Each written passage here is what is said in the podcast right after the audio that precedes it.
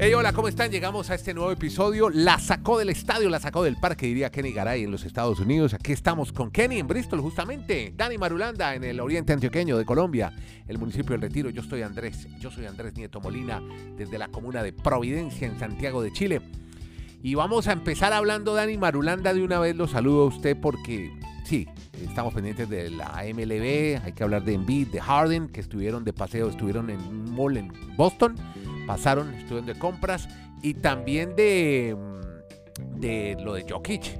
Absurdo lo de Jokic por el otro lado, en el oeste. Pero hoy queremos destacar, como tenemos amplia audiencia de este podcast, esto es para América Latina, pero en Colombia tenemos gran número de seguidores.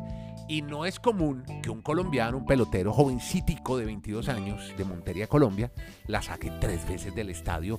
Y, y no cualquier estadio. Marulanda, cuéntanos esa historia que me parece asombrosa de este muchacho colombiano. ¿Cómo estás, eh, Dani? Bienvenido al podcast de Saco del Estadio. ¿Qué más, Andrés? Con mucho gusto, como dicen algunos de nuestros colegas. Un abrazo ah, para no, Garay, para todos nuestros oyentes. si usted quiere ser como un tradicional periodista deportivo, diga con el cordial saludo, con las muy buenas tardes. también. yo, le digo yo le digo con mucho gusto porque nos enaltece que un chico nacido en Montería hace exactamente 22 años pues sea el primer pelotero, es que quedan los anales de la historia de grandes ligas. Hoy si usted ve todos los portales especializados en esas estadísticas de MLB, Jordan Díaz queda como el primer colombiano que en un juego de grandes ligas logra tres cuadrangulares. Y además hay, hay que añadir que es que no lo hizo en el parque de, los Atléticos, pues respetando todos esos parques. Lo hizo en el Yankee Stadium, o sea, en ese mítico estadio. Como la catedral del béisbol. Una cosa así. Claro, total. Los pegó en el cuarto, en el séptimo y en el octavo inning. Sus tres cuadrangulares. Y empiezan los registros históricos de comparar con otros jugadores de esa misma franquicia. La última vez que un novato había logrado tres cuadrangulares en un juego fue nada más y nada menos que Mark Maguire. Se recuerda muy bien a Maguire. Claro. Maguire. Con Barry Bonds en, la, en, el home run, en el home run derby de hace mucho tiempo, año 98, 97. Mm. Exacto, es que Maguire llegó a la liga en 1987 y en ese año, siendo novato, cuando llegó con los Atléticos de Oakland, pegó tres cuadrangulares en un día. Qué bárbaro. Y la otra cifra, cifra histórica que es para los Atléticos, para esa franquicia, es que desde 1925, ya 1925, no, había un, no había un pelotero de 22 años en esa franquicia que lograse tres cuadrangulares en una misma jornada. O sea, todos esos son los datos que hoy genera impacto mediático Jordan Díaz desde Montería, siendo el único pelotero que ha nacido en esa hermosa localidad de Colombia. Y está obviamente ahora representando a todos sus paisanos y a todo el pueblo colombiano con los Atléticos de Oakland y pues disfrutando una gran jornada que tuvo en el estadio de los Yankees. Muy bien. Bueno, saludemos ahora a Kenny Garay. Vamos a seguir hablando de béisbol. Ya vamos con el baloncesto, no se preocupen, hay mucho de playoff para contarles, pero por ahora Kenny se aparece por acá por su podcast La Sacó del Estadio. Hola Kenny, ¿cómo andas? ¿Cómo le va, don Andrés? Un abrazo desde Alaska hasta la Patagonia, desde Arica hasta Punta Arenas.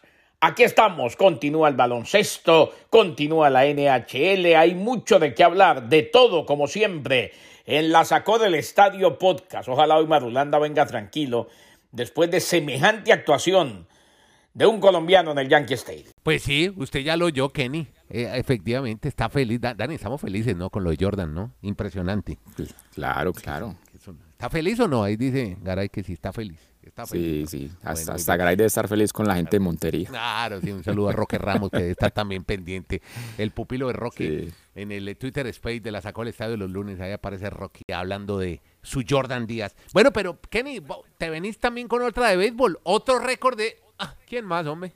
Del mismísimo Shohei. ¿Cómo es la historia? Incluso cuando pierde, Andrés, hace historia Shohei Otani. Así son las cosas.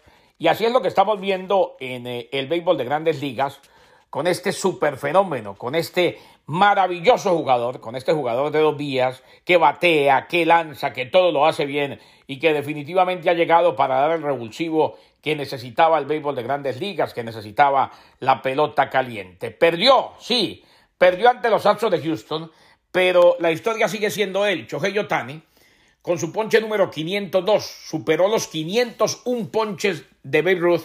Otani Ruth son los únicos jugadores en la historia de grandes ligas, oído, que poncharon a más de 500 bateadores y conectaron más de 100 jonrones. Framber Valdés eh, repartió 12 ponches, lanzó pelota de 3 hits en 8 entradas. Y Otani, eso sí, tuvo su primera pérdida, su primera derrota en la campaña, en el duelo que los Astros de Houston le ganaron 3 a 1 a los angelinos de Los Ángeles. Pero reiteramos la noticia. El japonés Shohei Otani rebasó a Ruth en ponches a lo largo de su carrera. Sigue haciendo historia. Lo de Otani es como para que agradezcamos día a día que lo estamos viviendo, que lo estamos viendo y ojalá que las lesiones no se presenten y que sigamos por muchos años viendo a este japonés espectacular en el béisbol de grandes ligas. Así pierda, hace historia Choje Otani. Bueno, lo de Jordan Díaz fue igual, Dani, ¿no? Perdió a su equipo, los Atléticos de Oakland, que es un equipo, como diríamos en el fútbol, de media tabla para abajo. Es un equipo, usted dice, ¿cómo es que es? Un equipo casi de triple A, ¿no? Los Atléticos de Oakland. Sí, sí, sí, es la nómina más barata de grandes ligas. Es un equipo que opta por sacar jugadores, simplemente eso. Y Jordan Díaz probablemente en un futuro no muy lejano lo veamos en otro equipo y tenga más posibilidades. Bueno, yo creo eso que básicamente, pero eso sí, le queda la parte individual ese récord, obviamente, para él. Yo creo que después de lo de anoche ya tiene varias, ya varias llamadas en su WhatsApp. Hay varios. Ya, ya estar su agente moviéndose bastante, ya deben estar preguntando por Jordan Díaz, 20, es que es un niño, 22 años, impresionante. Este es el podcast La Sacó del Estadio con Kenny Garay y Dani Marulanda. Presenta Andrés Nieto Molina. Bueno, ahora nos vamos con la NBA, el baloncesto, y empecemos justamente con, lo, primero lo de Boston, y ahora hablamos de Jokic con Kenny, pero ¿qué fue lo que pasó con, con el equipo de los Celtics? Irreconocible ayer y muy potentes, muy poderosos, Embiid y Harden, ayer en Boston, se pasearon de visitantes, ni más ni menos que en eh, la arena de Boston. Dani, ¿qué fue lo que pasó con los Celtics? ¿Por qué perdieron y por qué ganan los Sixers? Podríamos decir que una, un día de campo, pero como no fue de día, entonces ¿qué decimos? Que una noche de, de esas de... Se fue de mola. Sí, una, a un bar. una noche, una, no, no fue una noche loca, sino una noche tranquila, relajada, sin presiones, de disfrutar una gran noche en Boston, lo que hicieron Harden y Embiid. Y están a solo un triunfo de llevar a este equipo a una final de la Conferencia del Este y tienen la gran posibilidad de que el jueves el partido va a ser en su coliseo. O sea, ese, ese escenario va a estar a radiar, va a ser la locura. La gente disfrutando a Filadelfia, que es un equipo que lleva muchos años armándose, que con Embiid vamos a ganar el, el anillo y Ahora esta sí, vez Parece pues, que sí. está muy, muy, muy cerca. Es que ganarle a los Celtics realmente es dar como un golpe en la mesa y decir, si somos candidatos, si somos fuertes, así Miami Heat después en el otro, en la otra serie pues sea aparentemente el rival y también sea una serie interesante, pues yo creo que Filadelfia con esa victoria clave en la jornada anterior en, en Boston, sin mayores afugias, pues está demostrando que realmente están para llegar lejos en esa postemporada Sí. de la NBA. Irreconocible los Celtics ayer, Tatum, Holford, todos, eh, Smart, ¿no? Mm. No, es que, yo- ¿Qué ¿qué, qué le pasa a? Horford? Horford? Horford se va en blanco en puntos. Increíble. No sé. Increíble. Eh, Algo pasó con los Yo, Celtics. ¿sabe, ya. sabe qué pienso a veces? Que Ajá. creo yo que, que esa distracción de... ¿Se acuerda cuando echaron al entrenador por el problema que tuvo con una Asistente. mujer de Sí. una, una mujer de, de Sí, la que se organización? ennovió con una de las asistentes administrativas del equipo. Sí, sí. ¿De Y que él termina ahora yéndose para Houston. Pues ahora llega, el que lo está dirigiendo es un novato. Entonces no sé si la novatada les está pagando ahí Claro, puede ser. el derecho de piso en la NBA porque realmente tenían el equipo más armado para llegar a la final de la NBA por el lado del este. Pero ahí Filadelfia, o sea, Filadelfia tiene que aprovechar ese juego del jueves en su casa si no les quieren dar una última oportunidad de ese respirador artificial con el que han quedado los Celtics en esta serie. El que estuvo de monstruo ayer con patente Mm. de monstruo fue Nikola Jokic, el Joker, Kenny. Ayer, increíble, otra vez Denver está liderando la serie allá al, oeste, y ni más ni menos que con los del desierto. ¿Qué fue lo que pasó con Jokic? Sí, señor, y es que tenía que aparecer después de que empataran la serie los Son de Phoenix, nada más y nada menos que Nikola Jokic. Triple doble, décimo triple doble de los playoffs, la mayor cantidad para un centro en la historia de la NBA. Mientras tanto, Michael Porter Jr. agregó cinco triples y Denver se impuso en casa ante Phoenix, juego 5 de las semifinales del oeste. Nikola Jokic, luego de enmendar la relación con el dueño de los Suns, hizo lo que tenía que hacer, hizo de las suyas y Denver terminó ganándole a Phoenix. Recuperan la ventaja en la semifinal de la conferencia oeste. 29 puntos, reiteramos, 13 rebotes, 12 asistencias, así el triple doble, 10 triple dobles en su carrera. Espectacular lo de Nikola Jokic. De aquí en adelante, hombre, uno espera que una serie de estas se termine yendo a 7. Por ahora, 3 a 2 están ganando los Denver Nuggets. Ahora tendrán que enfrentarse en el sexto. En caso de ganar Denver, pues claro, se lleva la serie, llega a cuatro victorias, pero si gana Phoenix, lo llevan a siete, al séptimo y definitivo. Una serie que sí ha sido lo que se esperaba y quizás un poquito más. Y un Nikola Jokic que una vez más hizo de las suyas, que jugador, definitivamente. Triple doble, décimo triple doble de los playoffs, mayor cantidad para un centro en la historia de la NBA. Maravillosa actuación para él. Bueno, y ahora sí, los dejamos del baloncesto que está buenísimo. Pero ¿sabe qué, Dani? A ver, no sé si, si es percepción, pero ah, espera un poquito más de, de, picante en las semis, en estos playoffs. No sé, han, sido partidos ya muy definidos temprano. ¿No le da la impresión? ¿Algunas series? ¿En algunos juegos? Aunque estaban igualadas, estaban igualadas, digamos que. No, pues los partidos como tal. Pero, pero los, pero los partidos, exacto, pero sí. Sí, pero, pero las series han estado muy igualadas. O sea, es como una contradicción lo que estamos comentando, pero cada partido se está definiendo rápido, pero siguen siendo series igualadas. A excepción, creo la que serie como tal. Vos la ves la serie y la ves, sí, pero si te metes al partido no es tan, no es tan apasionante, no, no ha sido. Sí, o sea, un día, un día juega, un día juega muy bien uno y muy mal el otro, y al siguiente cambia el panorama. Pero bueno, ahí van. Yo creo que solo la de el Heat y los Lakers en el papel pues han tenido un paso de desigualdad con respecto a las otras dos llaves. Mm, bueno, no, mentico, espere un mentico, porque hoy tenemos, no, espere, espere lo que pasa en San Francisco. Espere, mm, bueno. tranquilo. Bueno. Más bien. No sea angustia. No, espéreme, espéreme, espere, porque todavía ellos tienen algo que decir. El señor Steph Curry tiene algo que decir. Hablemos más bien de Patrick Mahomes, que espera hacer ahora. Sí, es que a mí me asombraba cuando usted empezaba a dar esas cifras que estaban pagando por esos juveniles quarterbacks y se estaba rezagando en ganancias Patrick Mahomes, que es la gran estrella de la NFL. Se estaba rezagando.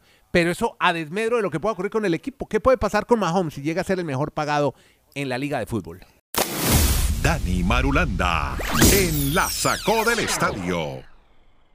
Pues ya están mencionando por allí algunos insiders, estos reporteros que están muy acuciosos de la información, sobre todo con los agentes, de que antes, si antes de que arranque la temporada en septiembre, es muy probable que a Mahomes le reestructuren el contrato. ¿Y qué es lo que quieren? Que Mahomes el primer día de, esta, de este año de 2023 en cuanto a la temporada tenga el contrato más alto de todos los jugadores de la NFL. Y al reestructurar, pues como hay un tope salarial, eso implicaría que hay otros jugadores que tienen que bajar su salario o que algunos jugadores a futuro pues no los pueda mantener con el equipo. Entonces ahí esa va a ser la decisión que tomen la oficina de los chips pues tenemos al mejor jugador de la NFL, pues hay que pagarlo como el mejor. Pero eso implica que puedan perder algo de talento a su alrededor por pagarle una cifra pues extra falaria, extrambótica, pero se la merece porque realmente Mahomes es tan bueno que, mire que ya se han anunciado en este día algunos juegos de horario estelar, aunque este juego sea, este jueves se anuncian todos. Pero cuente, ¿cuáles Mahomes va a jugar. ¿Cuáles se saben Por ejemplo, el caso de Mahomes. Mahomes va a jugar en Alemania. En Frankfurt, si usted entra a la red social hoy de, de la NFL Alemania. La locura que hay por conseguir un ticket y todavía ni siquiera han anunciado cuándo es que los van a poner en venta. Para ver a Patrick Mahomes frente a Tua Tagovailoa, Chiefs Dolphins, 5 de noviembre en el estadio de Frankfurt. Ah, yo pensé que y otro partido. Yo pensé que jugaban en la. No, esta vez. ¿no? Esta vez no va a ser en el estadio del Bayern, sino en el de Frankfurt. O sea, por fin van a ver no, usted que se emociona con Santos, usted que va a ver, se emociona es que con Santos Borré, se va a emocionar viendo jugadores que van a dejar un impregnado alegría en ese estadio, en el estadio de Frankfurt. O no es allá donde juega Borré, ya estoy yo confundido. por sí, cuando lo deja ah, jugar el técnico, porque por ahora no es titular. bueno, no, no, no calentemos el, el parche, como dicen en Colombia, con ese tema. Y otro, otro juego que va a tener, por ejemplo, en horario estelar, Mahomes, prográmese. 31 de diciembre. ¿Usted qué va a hacer el 31 ah, de diciembre a las No, pues por ahora eh, comprar unas uvas para la medianoche y una y una y un vinito espumoso. Eso, eso es lo que va a hacer. Pues a las 4 y 30 de la tarde del 31 de diciembre está programado que los Chiefs van a recibir a Joe Burrow y los oh. Cincinnati Bengals. Partidazo para que después la gente se dé el año nuevo después de ver ese juegazo. Por eso es que Mahomes va, o sea, Mahomes va a seguir siendo la cara de la liga y lo están programando en horarios estelares y por eso obviamente le van a reestructurar su contrato en esos calendarios que ya salió todo el calendario internacional de Londres, mm. pero mañana o el viernes pues ahondaremos más detalles de todo ese calendario con Garay, si le parece. Claro, mañana con Kenny. Pero, pero es que Kenny lo tengo aquí para que me hable de NHL, hombre, y ahorita hablamos con otra de fútbol y de tribunales, de justicia. Porque, mm. hombre, Kenny, ¿cómo es eh, lo de los huracanes, hombre? Ya están ahí a un pelito ya de, eliminar a los Devils en la NHL, de la que estamos atentos contando historias aquí en el podcast La Sacó el Estadio. ¿Cómo es la historia, Kenny? Y bueno, anoche, tempranito, se pusieron en ventaja los Devils de New Jersey y el ambiente en el Prudential Center allá en Newark, New Jersey, era sencillamente espectacular. Eh, al minuto 55 llegó el primer gol para los Devils, pero de ahí en adelante así terminó el primer periodo y luego vinieron los huracanes con una lluvia de goles. En cuestión de cinco minutos y fracción, prácticamente se terminó el partido, caras largas, incluso lágrimas, muchos se fueron, quedó semi vacío el estadio. Y eso que la serie todavía no termina. Ganaron los huracanes de Carolina, ganaron 6 a 1 a los Devils de New Jersey. En este equipo de los Devils eh, fue que en su momento militó Scott Gómez, el chico de origen colombiano, eh, que llegó a ser campeón con los Devils de New Jersey, definitivamente marcó una etapa diferente y es uno de los de ascendencia latina que brilló con los propios en su momento en la NHL. Bueno, los Huracanes están ganando la serie 3 a 1. El próximo jueves continúa la misma. En Raleigh, Carolina del Norte, en caso de ganar los Huracanes y acaba la serie, los Devils tendrían eh, que ganar tres partidos de manera consecutiva. Eh, probable, no. Posible, claro. Posible es todo pero muy poco probable que ganen los tres, aunque muchos dijeron eso mismo de los Panthers de la Florida cuando iban perdiendo la serie 3 a 1 ante los Bruins de Boston y terminaron ganando la serie desde ese momento, desde que estaban contra la pared y han perdido, le están ganando la serie a los Maple Leafs de Toronto 3 a 0. Y en el otro partido de la jornada, los Stars de Dallas le ganaron 6 a 3 al Kraken de Seattle, una ciudad que está entregada totalmente al Kraken. Lo de Seattle ha sido espectacular, la ciudad está iluminada con los colores del equipo, todo el mundo tiene que ver con el hockey por estos días, ahora que este joven equipo pues les da incluso la posibilidad de disfrutar de los playoffs. Esa serie está 2 a 2 entre los Dallas Stars y el Kraken de Seattle. La NHL camino al Stanley Cup, el trofeo más codiciado en el hockey sobre hielo. Bueno, también están Marulanda, están parejas de esas series en la NHL, 2 a 2 también ahí. Bueno, oiga, lo que sí es que ni es un crack. ¿Cómo hace para ver esa la, ruedita esa, el aro, el aro? Eso es jodidísimo de verlo. El ¿ah? disco. El disco, eso. el disco. Madre. Eso es difícil. yo no lo veo. De, seguir un partido de eso es muy, muy difícil, pero bueno, ahí está. Ojo de Águila 2, parte 2. Crack, crack total, crack total narrando todos los deportes. Impresionante, Garay. Es el polideportivo que necesitamos en la narración siempre. Óigame, eh, ¿cómo es el tema? Tribunales. Y tenemos, ¿se acuerdan del famoso futbolista de los Bills, el mexicano, Araiza, absuelto al fin de los cargos legales? ¿Cómo les parece que Mad Araiza, el punter de los Bills, sí, ha salido absuelto de cargos legales porque una chica que menor de edad en el año 2021 supuestamente había sido abusada sexualmente por él y, por un grupo de estudiantes de, sí, de la Universidad de San Diego. normalmente en esas fiestas universitarias pues cuando se van a una casa pueden pasar muchas cosas. Lo que pasa es que Areiza siempre mantuvo su palabra de que él no había estado en el lugar, que él no se había involucrado con esta chica. Y ocho meses después de toda esta situación, que a él lo sacaron del equipo, o sea, él se quedó sin trabajo en los Bills de Buffalo, le dan el aval y él ya sacó un comunicado diciendo que habían sido los ocho meses más oscuros de su vida, pero que él siempre se había mantenido que la verdad era lo que él había manifestado, que él nunca había tenido contacto en esa dicha reunión mm. y que incluso pues están llegando a conclusiones que ni siquiera fue una violación, que fue una relación consensuada de esa chica con varios chicos en esa fiesta. Y en ese caso no estuvo allí presente Matt y ahora la NFL pues está a gritos, sobre todo jugadores, exjugadores, directivos, de que le vuelvan a dar una oportunidad a este punter con ascendencia mexicana para verlo por fin en la NFL. Es que él ni siquiera llegó prácticamente a, a debutar en la liga con los Bills de Buffalo. Vamos a ver entonces cómo se resuelve ese caso de Madaraiza. Por eso uno no puede juzgar antes de que no demuestren toda una situación. Porque mucha gente lo acabó a ese muchacho, le dijeron hasta de que se iban a morir y mire, ocho meses después en lo que terminó toda la investigación. Pero eso lo dijo un testigo, ¿no? Que el pateador, como usted lo dice, no estaba en esa, en esa supuesta violación. Exacto. Uno de los compañeros fue el, testigo clave, diciendo, no, es que Matt nunca estuvo con nosotros en, ese, en esa reunión. Óigame, bueno, ahí termina entonces la historia de Araiza y ahora sí. que concentrarse en el juego. Ya, ya sin ese problema encima, pues creo que ya va a poder jugar más tranquilo. Creo que sigue jugando, ¿no? Seguirá vinculado a los Bills. No, no, no, no, no, el, a, él, a, él, determinaron el contrato. Ah, es que, por eso, esa es la pregunta hoy. Mm, ¿Qué va a pasar con él? Es que ese tema se ha vuelto tan complejo que usted a la más mínimo detalle ya lo están juzgando. entonces, para evitar problemas, pero ahora vamos a ver entonces si le van a dar la oportunidad cuando él demuestra que era inocente en todo este caso. Sí, un poco una posición odiosa a los equipos, no no apoyar a sus jugadores. Muy difícil. Miren, el ciclismo con, Superman López y Nairo Quintana. Lavémonos las manos, los tipos todavía no, no, no, no, se les ha encontrado nada y los, los desconvocan, los, los sacan de los equipos sin ninguna razón. Mm. Ahora usted que está hablando de Colombia, venga, déjeme terminar con una última noticia interesante hoy para el deporte de Colombia, lo de María Camila Osorio, si le parece. Ah, perfecto. Yo pensé que, ha hecho partidas. pero bueno, también otro colombiano así como Así como arrancamos hoy con Jordan, cerremos hoy con María Camila. Es que le tuvo hoy la, la, opción de hacerle un partidazo a Garacheva, a la rusa que es 46 del mundo. Vea usted. Había ganado el primer set en tie break la colombiana, luego le fue muy mal en el segundo set 6 a 1, perdió. Y en el tercer set, oiga, salvó match points y en el tie break le tuvo que ganar, pues obviamente 7-6. Y ahora está nuevamente en segunda ronda del Master 1000 de Roma, donde también estuvo el año pasado en esa misma ronda. Ah. O sea, María Camila esta semana ha ganado tres partidos allá, los dos de la quali y esta primera ronda del cuadro principal. Ahí sigue entonces María Camila como volviendo a mostrar porque el año pasado llegó a ser la 33 del mundo en el ranking de la, de la mejor de la WTA. Qué barbaridad. Y le tengo otra buena noticia. Santos Borré seguramente volverá a ser titular ah, en el Eintracht Frankfurt. Estoy leyendo aquí de último momento que el entrenador... sus cambios de... Yo, he emocionado porque en Frankfurt por fin van a disfrutar de Patrick No, es que sacaron al técnico. lo acaban de, lo, acaban de echar a Oliver Gladner. Usted hablándome...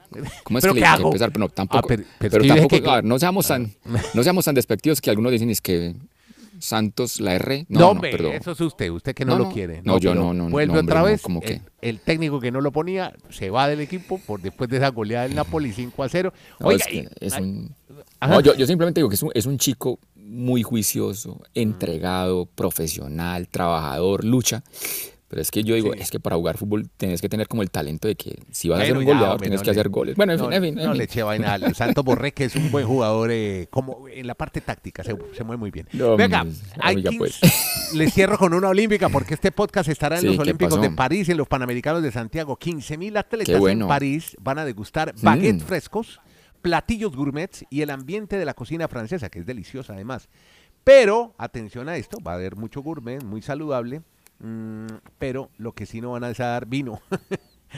Mm. vino ni, no. Ni siquiera vino, ni siquiera vino de consagrar. Baguette sí, vino no. La comida gourmet para los olímpicos. pero esto es para los atletas. usted sí, no, usted sí puede tomar vino. Usted no se preocupe. Pero vino de consagrar. Usted que fue acólito, me imagino que de ahí sacó el gusto a tomar vino desde muy temprana edad. Pero por ah, ah, de acólito, sí. Yo estaba en una iglesia. Muy bien. Muchas gracias, eh, Dani Marulanda, desde el Oriente Antioqueño. Se nos cayó nieto en Providencia y llegan en Hungría. No, Imagínese, Garay, cómo es la vida. De Hungría. No, Todos los capos. con este muchacho? Bueno, y se cayó también eh, Renco, no, todos caídos, ¿no? Esa etapa del giro. Pista de jabón era ese, esa carrera, esa etapa de hoy. Bueno, muchas gracias. Gracias a ustedes por estar atentos a este podcast, por seguirnos en la plataforma que más le guste oír podcast. Eh, por seguirnos, por oírlo y compartirlo. El podcast se llama La Sacó del Estadio. En Twitter, arroba La Sacó Podcast.